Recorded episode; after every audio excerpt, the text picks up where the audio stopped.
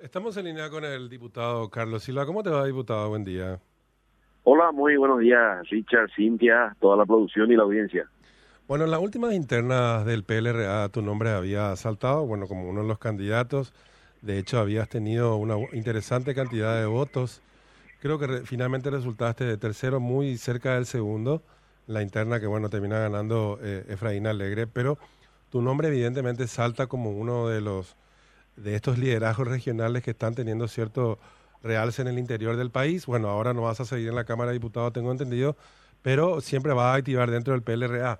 A propósito de eso, de lo que, de lo que es hoy el Partido Liberal, eh, Carlos, queríamos eh, debatir un poco y conocer un poco cuál es la posición de tu tuya en particular, de tu sector, que en algún momento estuvo vinculado con eh, Dionisio Amarilla, pero con otros también líderes del PLRA, que bueno, ahora ven, digamos, como que es necesaria esta, este recambio que se requiere en el principal partido de oposición.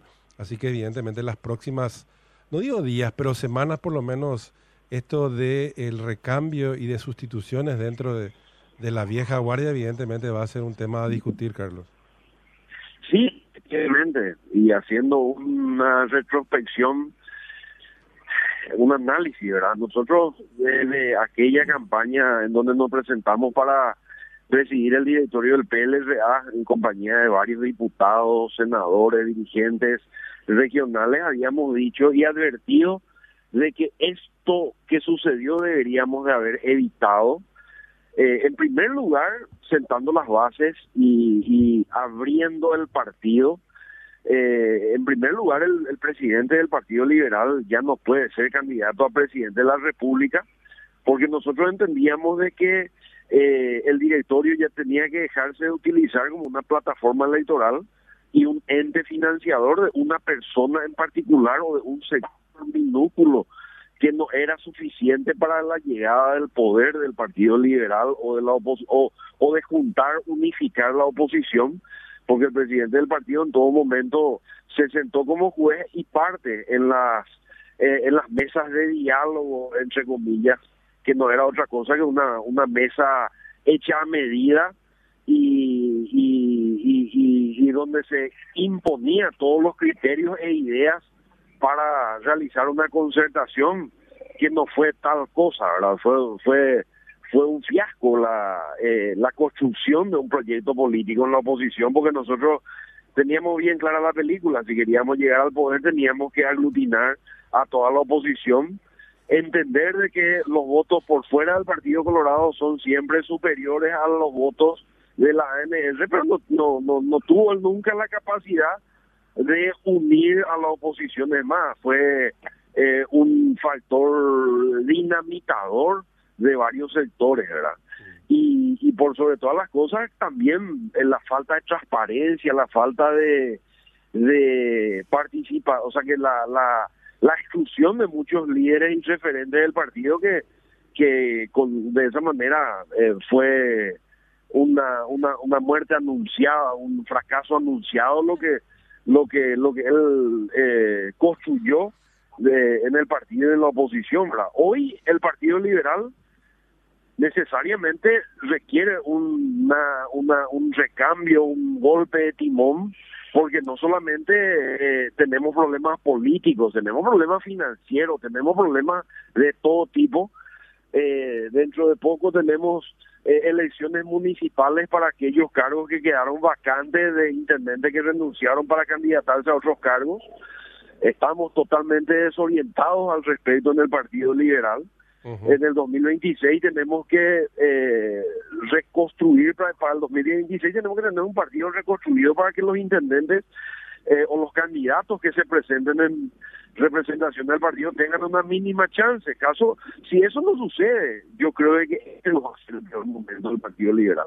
En el 2026 va a ser una catástrofe electoral para el Partido Liberal. Se pueden venir tiempos peores, Carlos, pero el panorama hoy es bastante, bueno, eh, no es nada halagüeño, por cierto. Eh, eh, el, horizonte es bastante oscuro con un presidente que se niega siquiera a eh, tener, digamos, acusar recibo del, mensaje electoral del pasado 30 de abril, con una dirigencia atomizada, que, con esto que vos estás señalando, sí, evidentemente hay que hacer algunos cambios.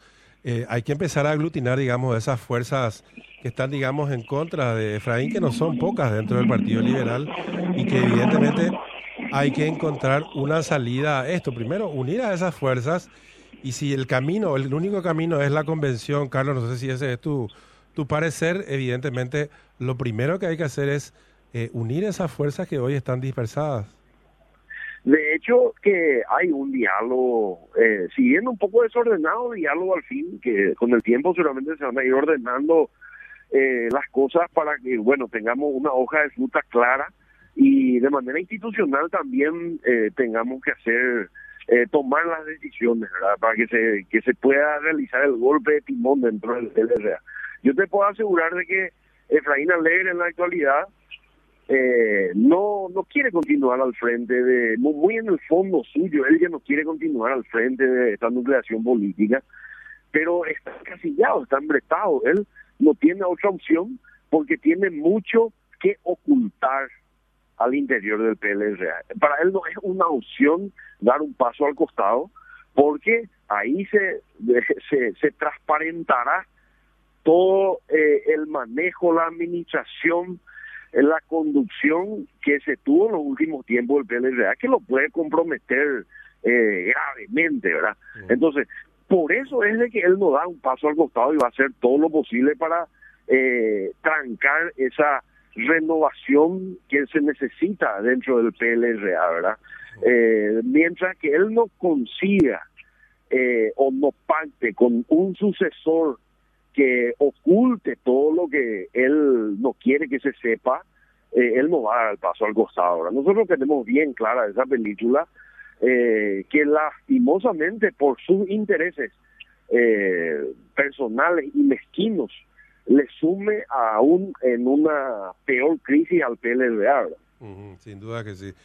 a propósito de eso, de, la convención, que es aparentemente hoy la única vía que, podría eh, impulsarse dentro del PLRA. No sé cómo están, aparte de ese diálogo, eh, y quizás eh, sea todavía un poco prematuro hablar de esto, porque, bueno, hace menos de tres semanas o tres semanas de la derrota electoral, evidentemente, en las bases liberales esto ya es insostenible, pero evidentemente la, dirigencia de base, en la que repito, por ejemplo, tu nombre y el de otros del interior que ya no van a estar, por ejemplo, en la Cámara de Diputados, como Celso Kennedy, que no a mí me parece un, legislador bastante interesante que, bueno, lamentablemente por cuestiones, no sé si personales o no, pero ya no va a estar en la siguiente legislatura.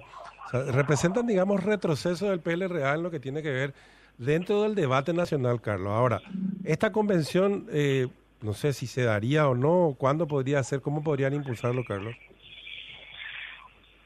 Bueno, existen métodos para la convocatoria, ¿verdad? Puede ser, de hecho es que el directorio, en primer lugar, tiene que lograr sesionar, ¿verdad? O sea que desde, desde que asumió Efraín Alegre, el directorio no volvió a sesionar de manera regular, es decir, de que cada vez que él necesitaba alguna aprobación eh, estatutaria del directorio partidario, él llamaba a, sesiones virtuales en donde él manejaba a su antojo, editando la negando el acceso de sus detractores y, negan, y, sacándole el uso de palabras a quienes eh, tenían también un discurso de disidencia.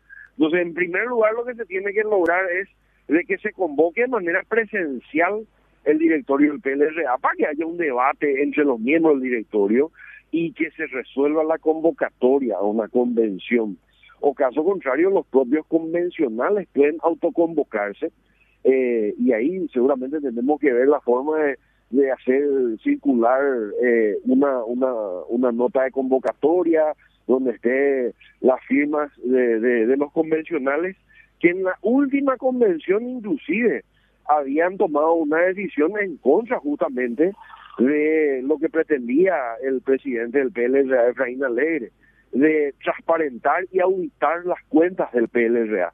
Eso se aprobó en la, en, la, eh, la máxima autoridad partidaria, que es la convención, había aprobado en la última convención, y él hizo caso omiso, o sea que eh, alegremente él desoyó un mandato partidario de la máxima autoridad que, establece, que está establecido en los estatutos, ¿verdad? que es la auditoría y la, transparent, eh, la, la transparentar la, eh, la finanza del PLRA, ¿verdad? Entonces, eh, a lo mejor tenemos que buscar algo más que, la convención, porque este señor, eh, de manera totalmente arbitraria, dictatorial, eh, como te voy a decir, escucha lo que le conviene y, descarta lo que no le conviene, ¿verdad? Es así. Carlos, por último, eh, ¿qué vas a hacer ahora? ¿Te vas a, ¿Con qué sector vas a estar trabajando después del 30 de junio?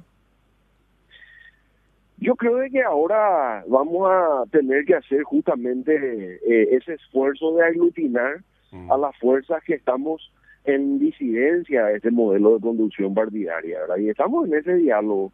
Vamos a seguir insistiendo para que no estemos para que no estemos atomizados en varios grupos que no tienen la suficiente fuerza, sino que, que, estemos en un grupo mucho mucho más fuerte que, que, que pueda reconstruir el Partido Liberal. O sea, en un frente común disidente entonces, Carlos. Un frente común disidente que luego sea... Eh, Una fuerza electoral. Que, claro, que tenga la fuerza electoral y que pueda reconstruir el partido, ¿verdad? Ya. Carlos, te agradecemos mucho por tu tiempo, muy amable, que tengas una buena jornada. Gracias a usted por el espacio y saludos a todos.